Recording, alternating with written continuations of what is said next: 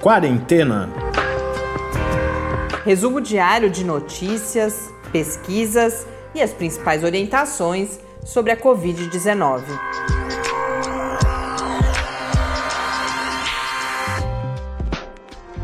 Quarentena, dia 218. Olá, começamos agora mais uma semana com este nosso do centésimo décimo oitavo episódio do Quarentena. Eu sou Mariana Peterson. E eu sou o Tarso Fabrício. Hoje temos uma espécie de, de giro pelas últimas notícias do final de semana, também do final da semana passada, alguns tópicos que a gente não pôde abordar. Hoje é o dia previsto para o envio de dados sobre a, a, vacina Sinovac, a vacina da Sinovac, né, a Coronavac, que é aquela em parceria com o Instituto Butantan. Houve o anúncio na sexta-feira de que dados seriam enviados à Anvisa. A gente comenta um pouco qual é a expectativa sobre esses dados. Falamos do estudo sobre tipo sanguíneo e Covid-19. Voltamos à imunidade de rebanho, dentre outros assuntos. E a gente fala também de inteligência artificial no marco. Estamos começando a programação da Semana Nacional de Ciência e Tecnologia, que tem esse tema em 2020. Então, para não deixar uh, isso sem registro aqui no Quarentena também, a gente fala um pouco sobre inteligência artificial e Covid-19. Mas antes eu preciso registrar com felicidade contatos que a gente recebeu, mensagens de ouvintes nos últimos dias. A Elizabeth, que é uma ouvinte já antiga do. Agora a gente já pode falar que a gente tem ouvintes antigos uhum. aqui no Quarentena, bastante fiel, sempre nos mantém informados de, de como está sendo essa sua experiência na pandemia. E ela escreveu para contar que depois de seis meses ela sai realmente praticamente nada, diz que saiu uma vez para a vacinação da gripe apenas.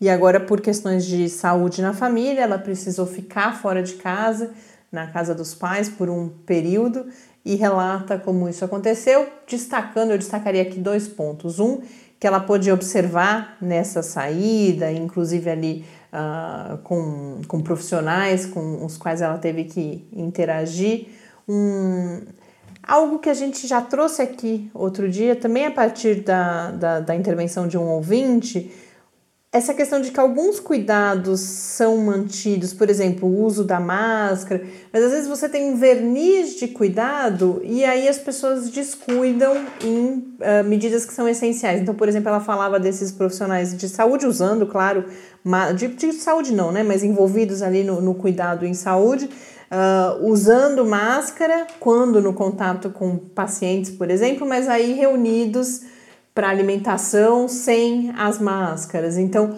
algumas lacunas, talvez até mesmo de, de informação, e que elevam bastante os riscos envolvidos de contaminação.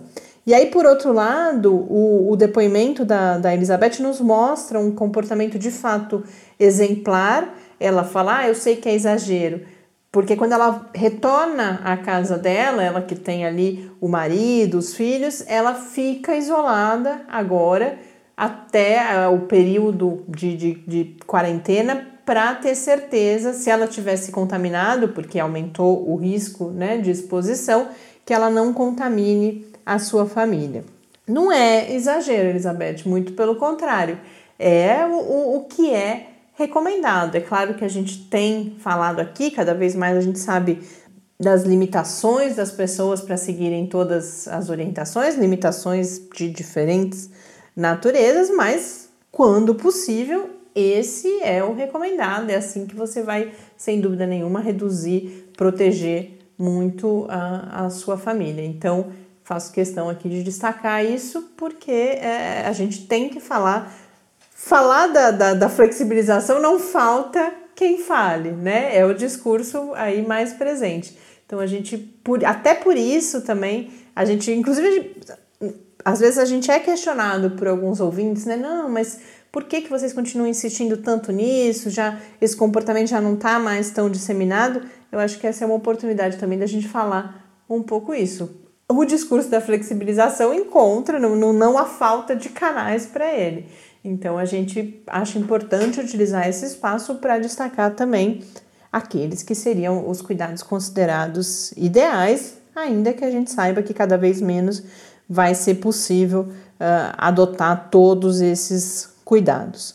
E quem também escreveu para a gente foi a Maria, amiga. Ficamos muito felizes, Maria, de saber que você uh, continua nos acompanhando diariamente. Maria, que é professora aqui da Universidade Federal de São Carlos, e ela comenta aquela tabela que muitos de vocês devem ter visto, faz alguns dias ter visto, faz alguns dias que começou a ser divulgada, um material preparado pela Universidade de Oxford e pelo MIT, com diferentes riscos de disposição e de infecção pelo SARS-CoV-2, né, com, com a Covid-19. Essa tabela, o que ela. A Maria perguntou se a gente ia comentar hoje, eu não tinha separado, Maria, mas a partir da sua a sugestão, achei importante a gente tratar aqui, até porque é isso, está circulando muito, é um material que visualmente é interessante, tem um apelo, né? Porque nesse contexto todo de insegurança em que a gente vive, é bom você ter ali uma coisa é, objetiva, sistematizada, falando, olha, essa atividade é mais arriscada, aquela outra é menos arriscada. Agora, um primeiro aspecto que eu queria destacar é que é uma tabela de risco relativo. Os próprios pesquisadores vão destacar isso na sua divulgação. Não há um, não é possível nesse momento fazer estimativas de risco absoluto. Qualquer atividade em que você tem contato com outras pessoas, e mesmo a gente chegou a falar disso aqui, mesmo às vezes sem ter o, o contato direto, né? Mas principalmente no contato com outras pessoas, toda e qualquer atividade vai envolver algum risco.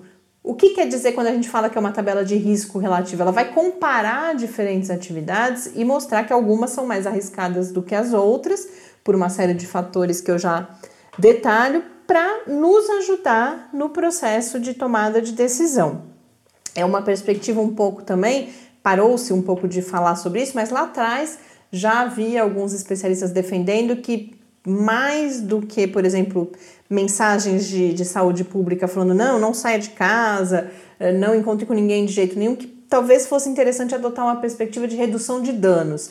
É, entender que as pessoas começariam a retomar algumas das suas atividades e que, portanto, era importante que essa mensagem de saúde pública também indicasse condições mais ou menos favoráveis a proteção e ou, né, de outro lado, a infecção. Então, essa tabela, o que, que ela vai considerar fundamentalmente? Primeiro, algo que a gente, até um pouco por causa disso, já conversou com o professor Bernardino na semana passada. Ambientes abertos, ao ar livre, ambientes bem ventilados, oferecem menos risco do que ambientes fechados e mal ventilados. O nível de ocupação desses ambientes, então, se há mais ou menos pessoas em relação à área de cada ambiente é um outro fator que vai, quanto mais gente, maior o risco. A atividade que está sendo desenvolvida, e aí nessa tabela eles vão considerar principalmente a questão do falar alto, falar baixo, cantar, fazer exercício, a gente sabe que também produz mais é, dessas partículas que podem transmitir o vírus. Então, você, se você tem poucas pessoas num ambiente ventilado e essas pessoas ou não estão falando, ou estão falando mais baixo, não estão gritando e menos ainda não estão cantando, o risco também vai ser reduzido. E aí, os dois últimos fatores: o tempo de permanência. Então, você aumenta a probabilidade de infecção conforme você passa mais tempo próximo àquela fonte, aquela possível fonte de, de vírus, de partículas virais, e por fim, se as pessoas estão ou não usando máscara, sendo que a máscara protegeria e diminuiria bastante o risco. Então, eu acho que a principal mensagem é evidenciar essas diferentes condições de risco que eu trouxe aqui, mas é importante a gente pensar que estamos falando de risco relativo, não de risco absoluto. Qualquer encontro com qualquer pessoa é um risco que se corre, maior ou menor. Com isso, eu encerro essa parte inicial e convido todos as, todas as demais pessoas que nos acompanham a também uh, se manifestarem, mandarem suas dúvidas, compartilharem as suas experiências com a gente no podcast quarentena@gmail.com ou no Twitter em quarentenacast. Vamos agora aos números. No Brasil, oficialmente registrados após esse final de semana, são 5 milhões 235.344 casos de Covid-19, com 153.905 mortes, acréscimo nas últimas 24 horas apenas, não no final de semana inteiro, de 230 mortes em todo o país. O estado do dia é o Rio de Janeiro que tem nesse momento 290.878 casos, com 19.765 mortes, foram 50 as novas mortes registradas no último período. Rio de Janeiro, que a gente sabe que viveu uma das situações ah, mais graves em todo o país e que segue ah, sendo preocupante no sentido da, de, de, de uma segunda onda, porque o, o Rio, além de de ter ainda uma, uma transmissão bastante elevada, tem uma flexibilização muito grande, a gente vê comportamentos de aglomeração, por exemplo, em bares, nas praias. Então, eu consegui ver alguns especialistas manifestando uma grande preocupação com o que vai acontecer nas próximas semanas no Rio de Janeiro. E uma outra discussão bastante presente no estado é a questão das escolas. Há todo um movimento, denúncias dos, dos sindicatos de profissionais da educação, de que com a reabertura eh, voluntária né, de, de escolas particulares, que há registros já de casos, de uma elevação do contágio. Então, esse é um tema que chama bastante atenção e, e está presente no debate público no estado do Rio nesse momento. No mundo, a Organização Mundial da Saúde registra 39.801.612 casos. No painel da John Hopkins, 40.118.314, com 1.114.765 mortes. Agora a gente grava próximo ao meio-dia e há, está prevista uma coletiva do governo do estado de São Paulo para as 12 horas e 45 minutos sobre o envio, uh, o, o término anunciado na sexta-feira dos estudos clínicos. Na sexta-feira, o discurso foi esse: que os estudos clínicos com a Coronavac aqui no Brasil estariam se encerrando na sexta-feira, que esses dados seriam enviados à, Anvisa hoje, mas, embora a gente ainda não, a gente, eh, eu falei o horário porque a gente grava antes da coletiva, é claro que a gente vai acompanhar e trazer mais notícias para vocês aqui no episódio de amanhã, mas o que já aparece de pronunciamentos ao longo do final de semana e que a gente percebe, como a gente já tinha adiantado aqui, que era um pouco a nossa impressão, é mais um discurso muito mais relacionado a um contexto político de disputas para quem vai anunciar primeiro a vacina com eficácia, eficácia. Nesse caso, é uma disputa política entre o governo estadual e o governo federal, mais especificamente entre João Dória e Jair Bolsonaro, de, e que, de que tudo isso, de que novidade de fato haveria pouquíssimo, e tudo indica que eu diria que é praticamente nada, porque as falas do Dimas Covas ao longo do final de semana foram que ah, é um resultado preliminar, diz respeito a comprovou segurança, assim como os estudos chineses, porque não há efeitos colaterais importantes, mas eficácia é mais só no final do ano, novembro e dezembro, e aí já começa a vir isso junto com a observação, não foi ele que disse, mas nas notícias já começa a aparecer aqui, ah, talvez aquele anúncio do governo do estado de que em 15 de dezembro seria iniciada a vacinação, que haja um atraso. Sinceramente, gente, não, não tem, para mim, não tem novidade nenhuma em nada disso, nunca pareceu plausível uh, que a gente falasse em início de vacinação ainda em 2020. O mundo inteiro deixa isso, uh, a OMS, por exemplo, outras instituições de saúde deixam isso bastante claro. Então, é, foi aparentemente mais um episódio desses de um. De um Falou-se demais por razões estranhas à evolução do estudo científico em si. É, é, lamentável que isso aconteça, porque isso, de um lado, vai gerando expectativa, pode gerar de outro frustração. As pessoas podem, por exemplo, começar a ficar com a impressão de, puxa, mas já ia anunciar e não anunciou, então será que tem algum problema? Isso gera angústia, mas pode gerar, inclusive, algum tipo de postura anti-vacinação, por exemplo. Então, mas de qualquer forma, a gente, uh, essa foi só o que a gente pôde apurar nas notícias publicadas ao longo do final de semana. A gente acompanha a coletiva daqui a pouco. Amanhã, certamente, a gente volta a falar sobre isso. Uma informação adicional que aparece nessas notícias, que a gente não tinha ainda, pelo menos nós aqui não tínhamos, é que uh, lembram-se que para as outras vacinas a gente falou você tem aqueles marcos intermediários do estudo. Se você atinge um número X de pessoas infectadas, no conjunto total dos participantes, um comitê independente pode olhar para os dados para verificar se ali a gente já tem alguma evidência. E agora a gente tem a notícia que no estudo da Sinovac, da, da Coronavac, uh, um marco intermediário é com 61 pessoas infectadas, e aí a notícia é de que não se atingiu ainda essa marca, e no final seria de com 151 infecções. Uma outra notícia que pode vir a chamar a atenção, então eu achei importante trazer aqui muito rapidamente. Eu vi no jornal O Globo, não sei se saiu em algum outro lugar, de que nós teríamos a primeira, o primeiro registro de infecção em animais domésticos, no caso um gato, aqui no Brasil, em Cuiabá, no Mato Grosso. O animal não, apare... não apresentou sintomas, mas os donos tiveram Covid-19 e aí foi constatada a infecção no animal.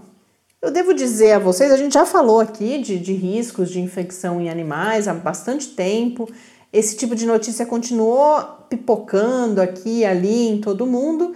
Eu fui acompanhando, sem dúvida nenhuma, mas a gente não fica trazendo aqui porque a gente sabe que há um risco de má interpretação desses estudos. E aí agora, como a gente tem esse caso no Brasil, eu achei importante a gente tratar, porque é o seguinte, já há alguns casos de constatação de infecção, principalmente em gatos, mas tem cachorro parece que que é mais difícil, mas são pouquíssimos casos.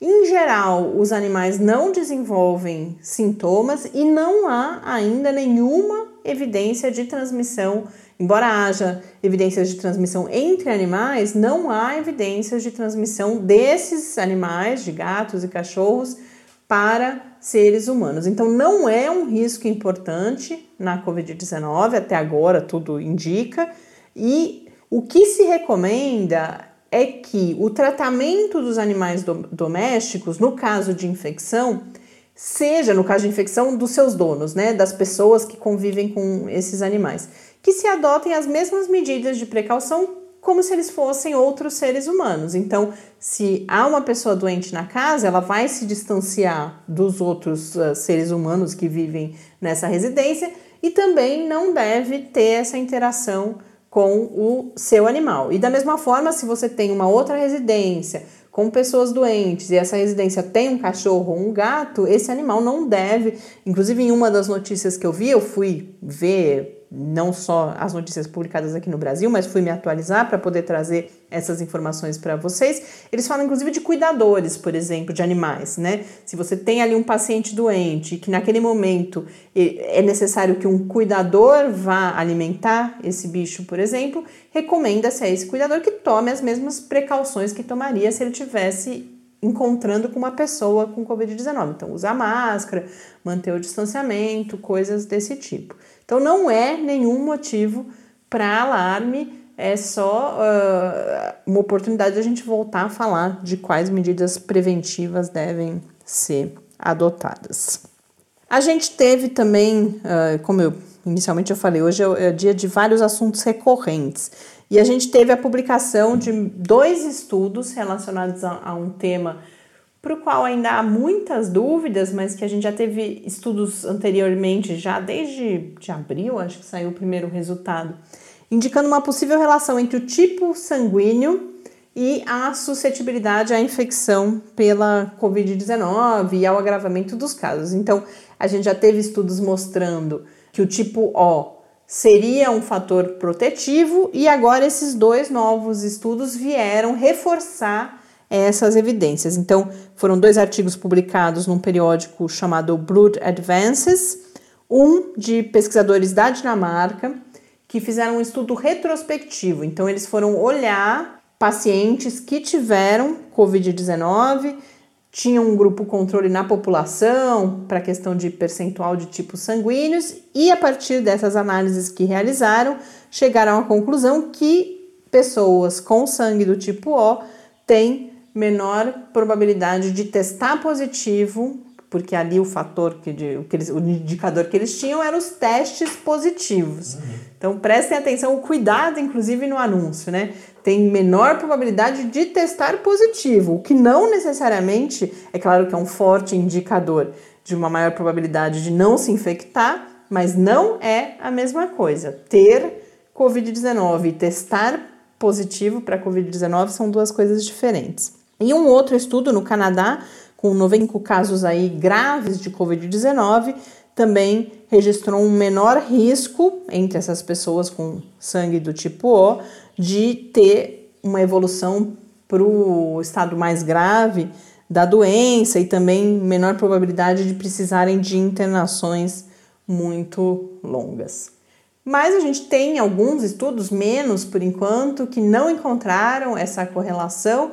E outro dia, tudo isso está relacionado a fatores genéticos, né? Porque o tipo sanguíneo é determinado por fatores genéticos. E outro dia, quando a gente comentava um dos estudos genéticos eh, realizados, o que os pesquisadores falam é que, por enquanto, tudo indica que, se houver de fato essa proteção, pelo tipo sanguíneo, ela é uma proteção que é modesta, então não justifica é, a gente, quem é O, por exemplo, a gente pode até ficar um pouquinho, sentir algum alívio individualmente, mas de forma alguma isso seria motivo para qualquer mudança de comportamento, porque as evidências ainda são poucas e tudo indica que se houver proteção, ela não é tão importante assim. E aí, o outro assunto que a gente repete aqui é a imunidade de rebanho, porque, e aí eu vou falar bastante rapidamente, porque eu não quero deixar de falar da, ainda da Semana Nacional de Ciência e Tecnologia. Nós, outro dia, falamos da chamada Declaração de Great Barrington, que foi um conjunto de, de especialistas, de certa forma, mas defendendo a imunidade de rebanho como uma possibilidade no enfrentamento da Covid-19, mas agora isso rapidamente gerou uma reação. A Organização Mundial da Saúde rapidamente se posicionou de forma contrária e muito enfática, dizendo que imunidade de rebanho nunca foi estratégia para controle de doença nenhuma, a não ser quando é uma imunidade de rebanho atingida pela vacinação.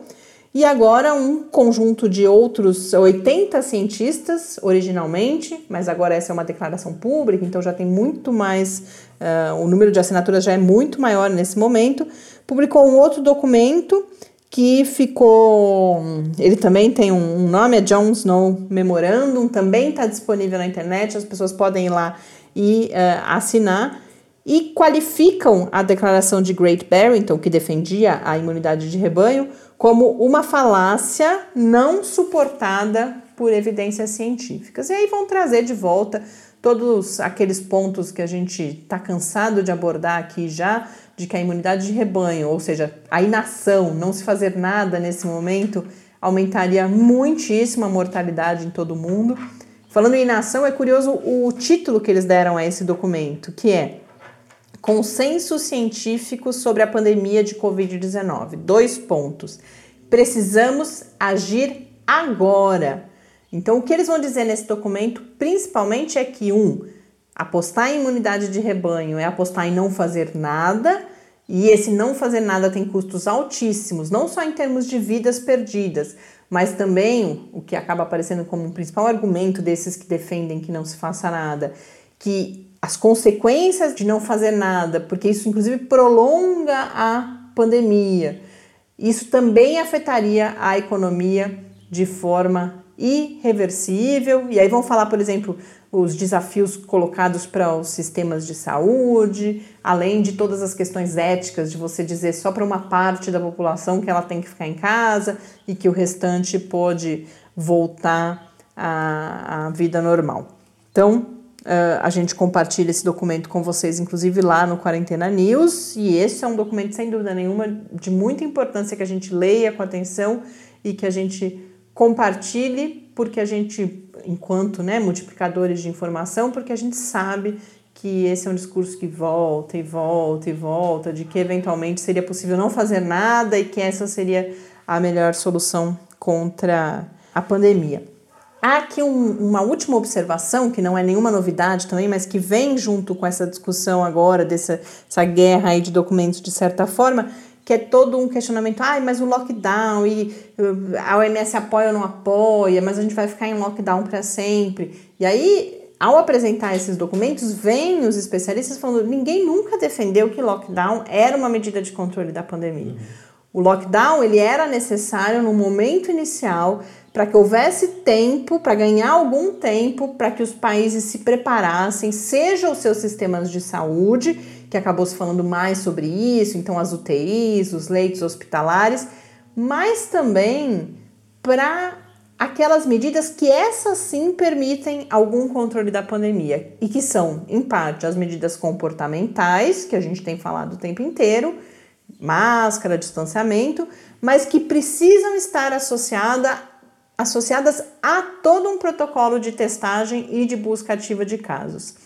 E o que eles vão dizer é que os países que não usaram esse tempo para se preparar, e aí sem dúvida nenhuma o Brasil infelizmente está nesse grupo de países, estão agora tendo e terão muito mais prejuízo. Por quê? Porque ficam tendo restrições contínuas. Um exemplo clássico que a gente tem tratado aqui é a questão das escolas. Enquanto em outros países foi possível retomar as atividades escolares, é claro que sempre com um monitoramento muito cuidadoso e também várias outras atividades econômicas, aqui a gente segue com as restrições, por quê?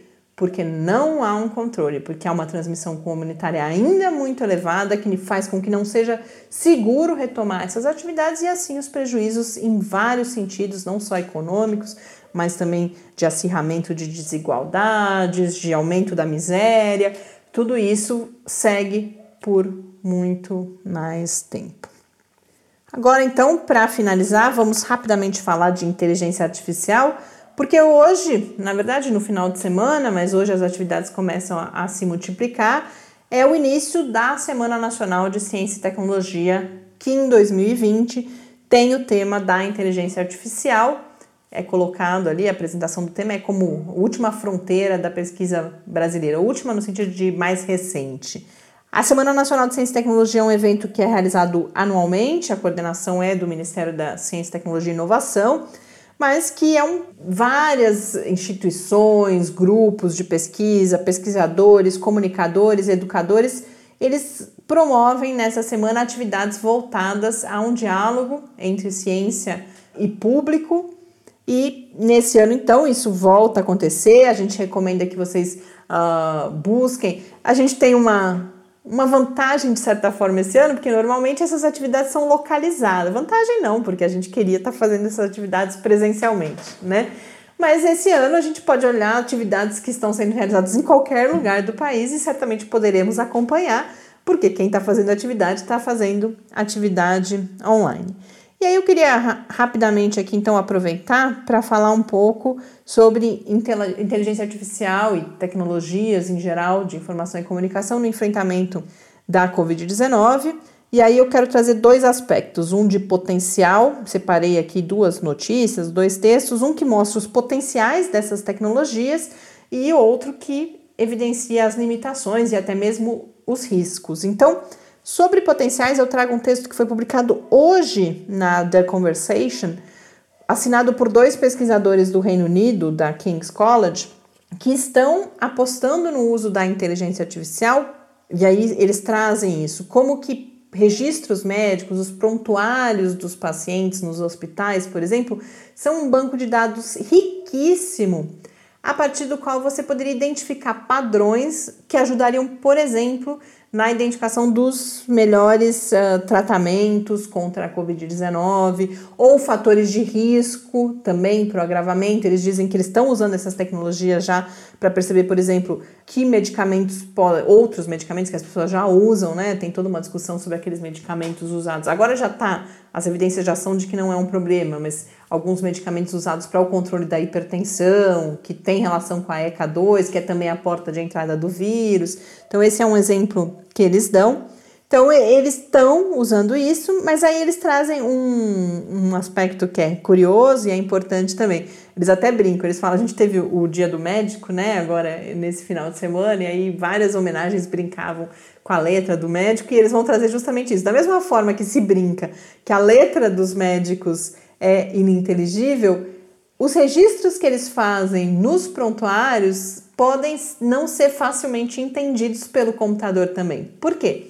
Porque você tem ali uma narrativa não estruturada. Ah, o paciente X, ele tem tais sintomas, faz três dias que ele está doente, ele tem uma comorbidade, tem diabetes, por exemplo. Aí você anota alguma curiosidade ali do histórico. Curiosidade não, né? Mas uma informação do histórico familiar daquele paciente que não necessariamente tem relação com o quadro, mas você julgou importante anotar. E essa informação, ela precisa ser estruturada para a compreensão do computador, algo que se outro médico olhasse ou outro profissional de saúde qualquer olhasse, entenderia facilmente naquela língua que, em que foi escrito, aqui no nosso caso em português, por exemplo, não é uma informação que o computador entende automaticamente. Então eles relatam também os estudos que eles vêm fazendo com processamento de linguagem natural, que é, são ferramentas para que esse rico conjunto de dados, que de um lado não poderia ser lido por seres humanos, por, pela sua magnitude, né? É muita informação e, e, aí a máquina pode ajudar nessa identificação mais rápida de eventuais padrões, mas também é preciso um tratamento para que a máquina possa entender. E por outro lado, a gente teve recentemente, esse é um, um texto que eu estava guardando há algum tempo aqui já para comentar com vocês, e aí aproveito essa oportunidade uma revisão de literatura que foi feita por pesquisadores da University College London, então também do Reino Unido, publicada no The Lancet Digital Health, que é um dos periódicos especializados do grupo Lancet, que olhou, fez uma revisão de estudos que estavam verificando a eficácia do uso de ferramentas de rastreamento automatizado de contatos na prevenção de novos casos de Covid-19. São esses aplicativos que a gente vai cada vez mais ficando familiarizado, que se você, você se cadastra e aí, dependendo de em que lugares você esteve, por exemplo, você pode receber um alerta se alguém nesse mesmo lugar testou positivo para a Covid-19. Então, é um uso não necessariamente de inteligência artificial, mas certamente em vários deles há uma dimensão de ferramentas de inteligência artificial também mas é, são tecnologias também de informática, tecnologias de informação e comunicação, e eles foram ver o quanto isso pode uh, resultar numa diminuição do contágio. E a conclusão que eles chegaram a partir dessa revisão de literatura é que os aplicativos sozinhos, essa ideia de que a automatização faz com que a gente prescinda da ação humana, de certa forma, eles sozinhos não são capazes de reduzir o contágio, mas eles podem ser um apoio importante, como justamente como apoio a um rastreamento mais manual e junto com mensagens de saúde pública. Uma das questões que se coloca, por exemplo, é se eu recebo uma mensagem de um aplicativo me dizendo: olha, você esteve num lugar que agora tem um foco de Covid-19 e tal, então fique em casa, por exemplo, não circule para que você não seja você também um transmissor. Se eu receber essa mensagem do aplicativo na comparação com, por exemplo, uma autoridade de saúde pública que ou me liga ou me manda uma mensagem ou fala isso, inclusive em meios mais de massa tal, que essas mensagens teriam pesos diferentes, por exemplo, na mudança do meu comportamento. Então, enfim, a conclusão que eles chegam é que a tecnologia é sim importante, ela pode sim nos oferecer eh, muitas vantagens, mas que ela não faz com que seja descartável a participação humana e a participação, do, nesse caso específico, dos sistemas de saúde pública nesse esforço de combate à Covid-19 continua sendo o fator mais importante. Com isso, a gente encerra mais um, um, episódio. Só eu falei aqui hoje. O Tais está concordando com tudo que eu falo. Tô com sono. Vocês não estão observando, mas ele está balançando a cabeça, está interagindo comigo, mas vocês realmente, de fato, hoje praticamente não ouviram a voz eu não abri a minha boca, só, só agora eu tô falando, né? no comecinho do programa para falar o, o número do episódio. Mas ao longo da semana ele vai... Eu vou animando e separando. E o Tarso tem uma participação, muitas vezes também vocês não. Ele é produtor, né? Ele eh, fica separando várias notícias, a gente fica os dois o tempo inteiro atentos para trazer os estudos mais recentes, as, as notícias mais quentes para vocês. Então, um grande abraço, uma boa semana para todo mundo e até amanhã. Até amanhã. Quarentena é uma realização do Laboratório Aberto de Interatividade para a Disseminação do Conhecimento Científico e Tecnológico, o LAB da UFSCar, e do Centro de Desenvolvimento de Materiais Funcionais, CDMF. E conta com o apoio da Fundação de Amparo à Pesquisa do Estado de São Paulo. Pauta, produção e apresentação: Mariana Pezzo e Tárcio Fabrício. Arte e design de Henrique Mateus. Desenvolvimento web, Eduardo Martins. Edição de áudio, Lucas Stefanuto. Apoio Fundação de Amparo à Pesquisa do Estado de São Paulo.